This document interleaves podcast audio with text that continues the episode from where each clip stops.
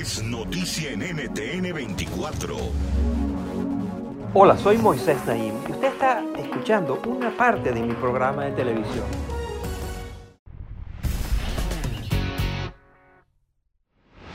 Vivimos en un mundo caótico, anárquico, convulsionado. Eso no es nuevo, el mundo siempre ha sido así. Sin embargo, en los últimos 10 años se han acelerado los cambios y han sido particularmente tumultuosos. Los conocemos, la guerra en Ucrania, la crisis climática, la irrupción de la inteligencia artificial, el auge de las redes sociales y por supuesto la pandemia. Es tanto lo que nos ha pasado que otros cambios importantísimos han pasado casi desapercibidos, no suficientemente discutidos. La manera en la cual la humanidad se gobierna, por ejemplo, se ha transformado profundamente, drásticamente. Ha aparecido una nueva y maligna forma de poder político que amenaza nuestra prosperidad y hasta nuestra sobrevivencia como sociedades libres, sociedades democráticas. Ese es también el tema de mi más reciente libro, La revancha de los poderosos. El primer paso en este camino es comprender la magnitud de la crisis que atraviesa la democracia en todo el mundo. En el siguiente informe les mostramos las preocupantes y sorprendentes realidades, los datos sobre el auge del autoritarismo en el siglo XXI. Mire.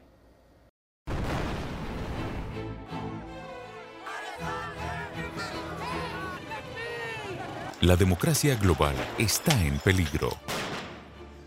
El panorama es tan crítico que el presidente de la reconocida organización Freedom House, Michael Abramovich, asegura que estamos en medio de una recesión democrática que ha durado 15 años. En Freedom House medimos el estado de la democracia a través de un reporte llamado Libertad en el Mundo.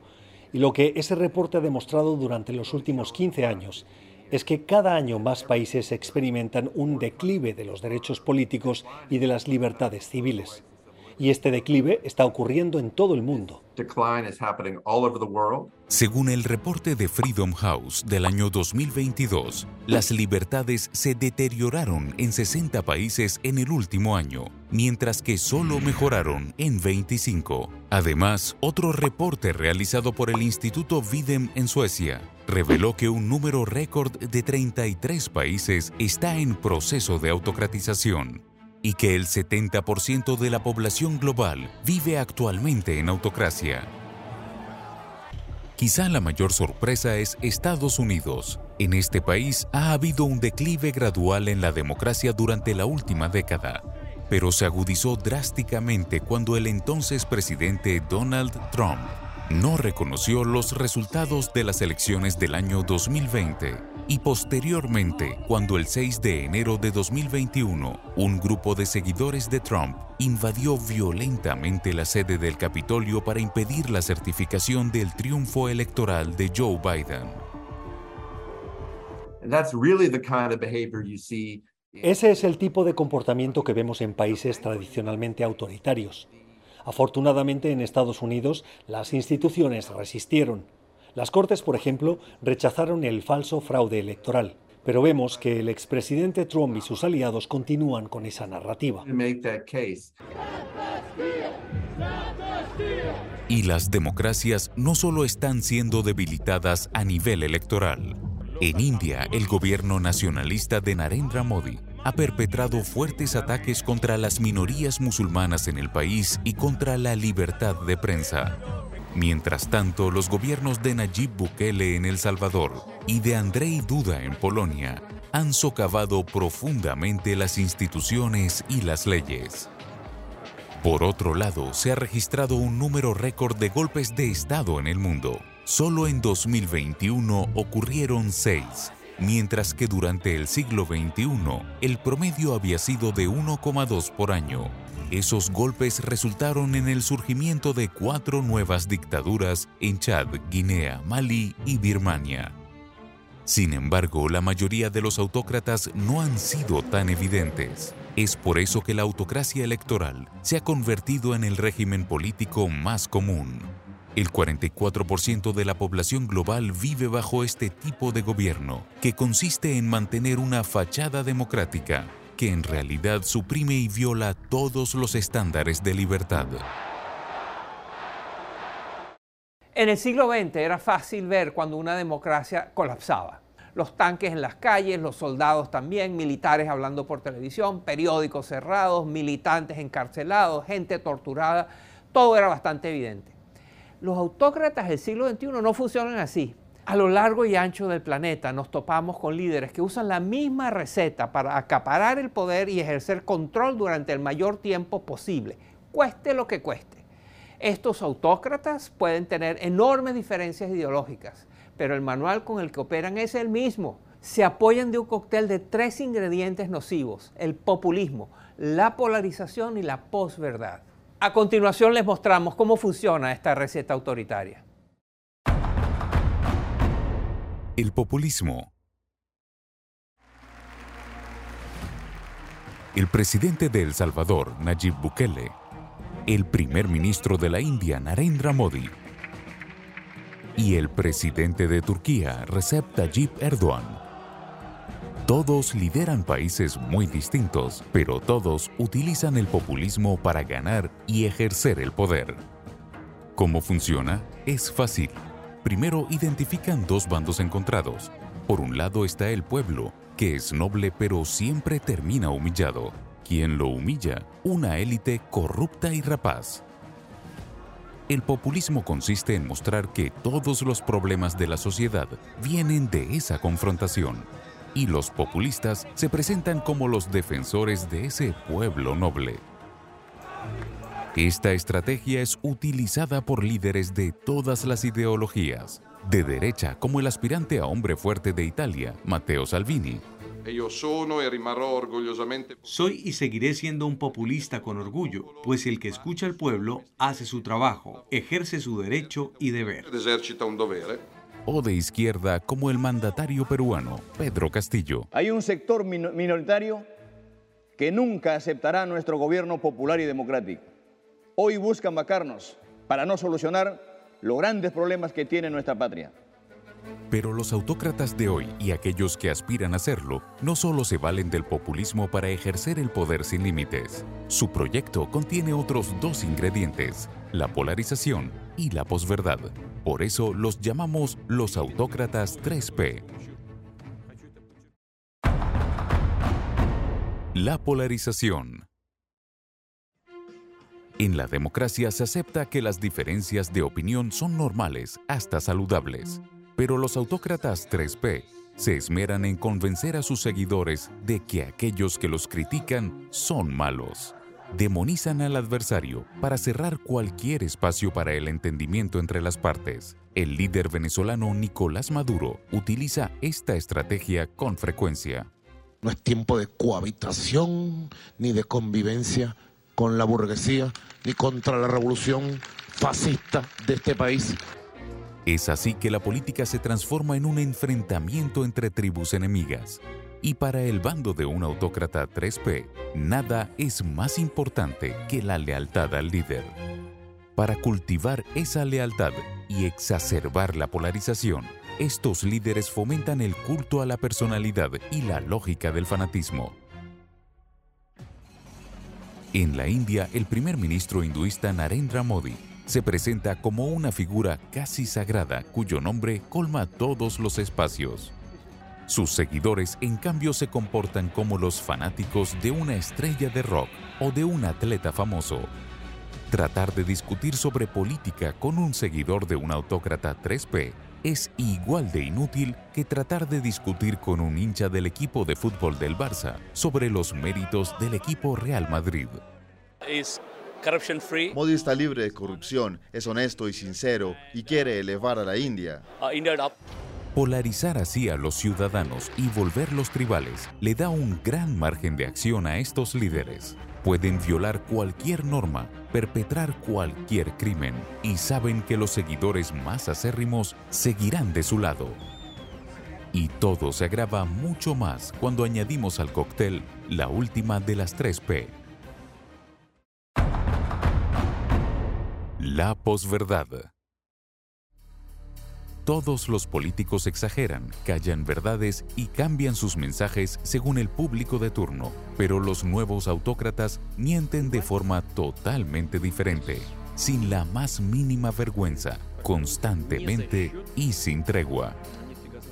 El Washington Post contabilizó 30.573 falsedades, mentiras y mensajes engañosos en los cuatro años que duró Donald Trump en la Casa Blanca.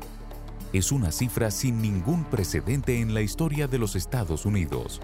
Algunas de sus mentiras, como la de que el coronavirus era un catarro similar a la gripe, terminaron costando cientos de miles de vidas. Durante la Guerra Fría, el Kremlin en Rusia desarrolló esta técnica llamada la manguera de la falsedad. Hoy la siguen usando para marear a su público, diciendo tantas mentiras tan seguidas que se hace imposible discernir la diferencia entre la realidad y la ficción. Los rusos han llegado a extremos tan descabellados como inventar que Ucrania estaba llevando a cabo un genocidio contra la población de lengua rusa fue el pretexto para invadir al país vecino en febrero de 2022.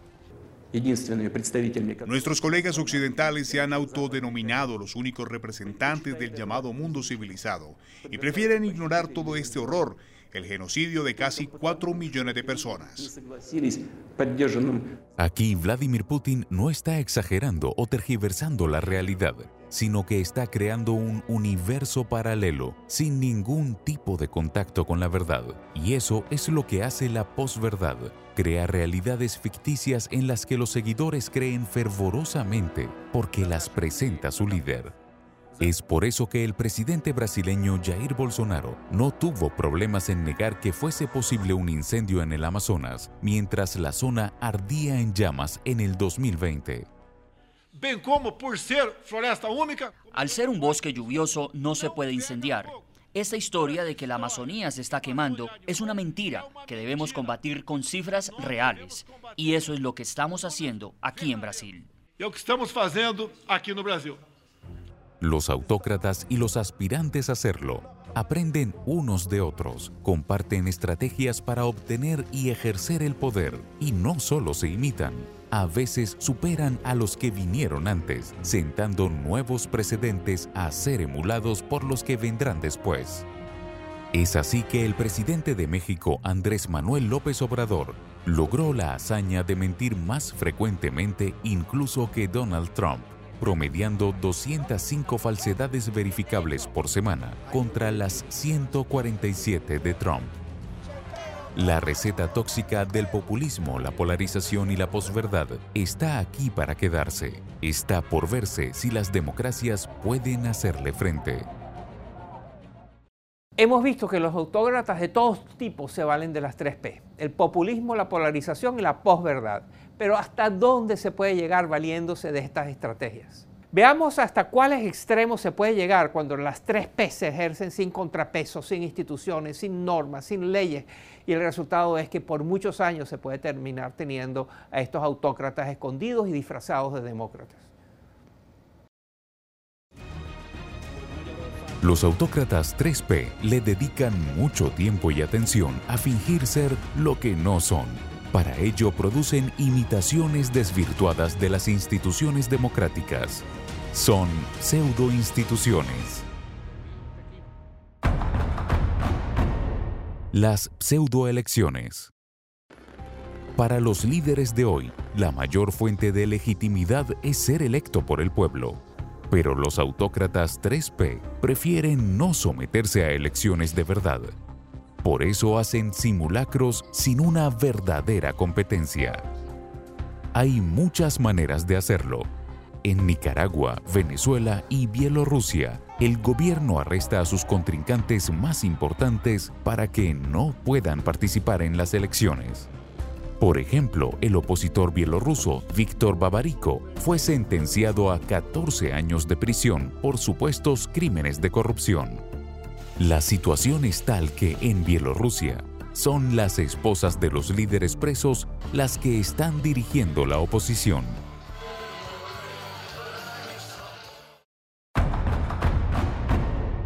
Pseudo tribunales.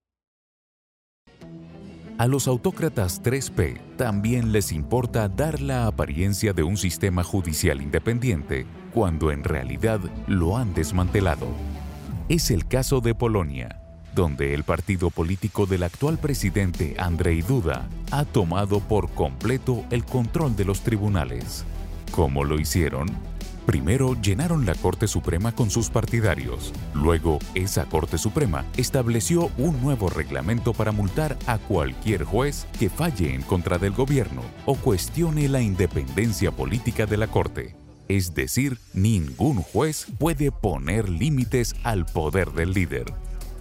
Y no solo eso, los pseudo tribunales también son fantásticos para garantizar que el autócrata siga indefinidamente en el cargo. Pseudo no reelección. En países como Bolivia, Rusia y El Salvador, los pseudo tribunales han reinterpretado las normas que impiden la reelección de un presidente. En El Salvador, por ejemplo, no está permitido que un mandatario se postule para el cargo inmediatamente después de haberlo ocupado. Pero la Corte Suprema del país se inventó un análisis descabellado y contrario a lo que dice la Constitución para permitirle a Nayib Bukele la posibilidad de presentarse a la reelección. Esta decisión permite la reelección presidencial inmediata y es claramente contraria a la constitución salvadoreña. Pseudo prensa. Para los autócratas es fundamental aparentar que creen en la libertad de expresión. Eso se logra tomando el control de los medios críticos. En Venezuela, los aliados del gobierno han comprado medios de comunicación no para cerrarlos, sino para censurar lo que publican. Fue precisamente lo que ocurrió con el canal de televisión Globovisión, que solía ser muy crítico con el chavismo. A menudo esos medios no cambian de posición política espectacularmente. El mecanismo es más sutil. Se dejan de tocar ciertos temas y se cierran los puntos de vista. Así lo explica Carlos Correa, director de la ONG Espacio Público. Se ha reducido el debate, se reduce la posibilidad del contraste para la ciudadanía de la información y abre camino a que el músculo comunicativo del gobierno sea el que sea predominante. La gente común no se da cuenta inmediatamente. Poco a poco lo que va quedando es una pseudo prensa. Pseudo sociedad civil. Las verdaderas democracias tienen un sinnúmero de asociaciones civiles libres e independientes. En las autocracias 3P no es el caso. El gobierno de Narendra Modi le canceló las licencias a 20.000 ONGs por tener financiamiento externo. ¿Cómo? Implementando una nueva ley que prohíbe que las organizaciones no gubernamentales reciban financiamiento extranjero. Modi sabe perfectamente bien que muchas de estas ONGs dependen de donativos de organizaciones internacionales, así como de ciudadanos de la India que viven en el exterior. Y no es solo en la India. Leyes parecidas se aplican en Egipto, Israel, Venezuela, Nicaragua y Hungría. Además de cerrar ONGs incómodas, también crean pseudo-ONGs o organizaciones no gubernamentales que, secretamente, sí son gubernamentales.